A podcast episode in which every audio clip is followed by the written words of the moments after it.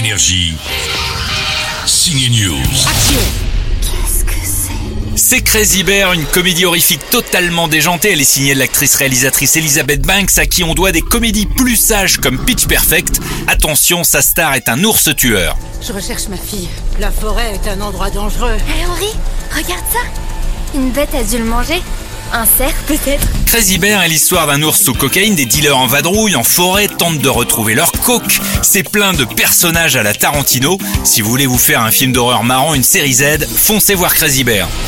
C'est dingue Chut, Quelle chance La nature, ça nous réussit On a aimé aussi le film Sage Homme avec Karine Viard et celui qui jouait Joe Star au début de NTM dans la série Le Monde de Demain.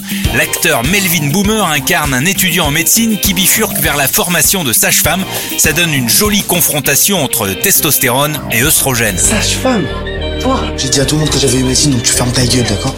Ils vont t'envoyer au bled, gros homme, c- dans, ce qu'on a fait, en fait, je l'ai vécu euh, en préparation. C'est-à-dire que moi, j'ai assisté à deux accouchements, dont un qui s'est bien passé et un qui s'est mal passé au début et qui, j'en parle parce qu'il y a une belle fin. Mais c'est vrai que le, le bébé est arrivé sous détresse respiratoire. Et là, quand t'es devant ça, tu te dis, ok, c'est ma première fois. Qu'est-ce que je fais là? En fait, je vais peut-être voir un enfant mourir.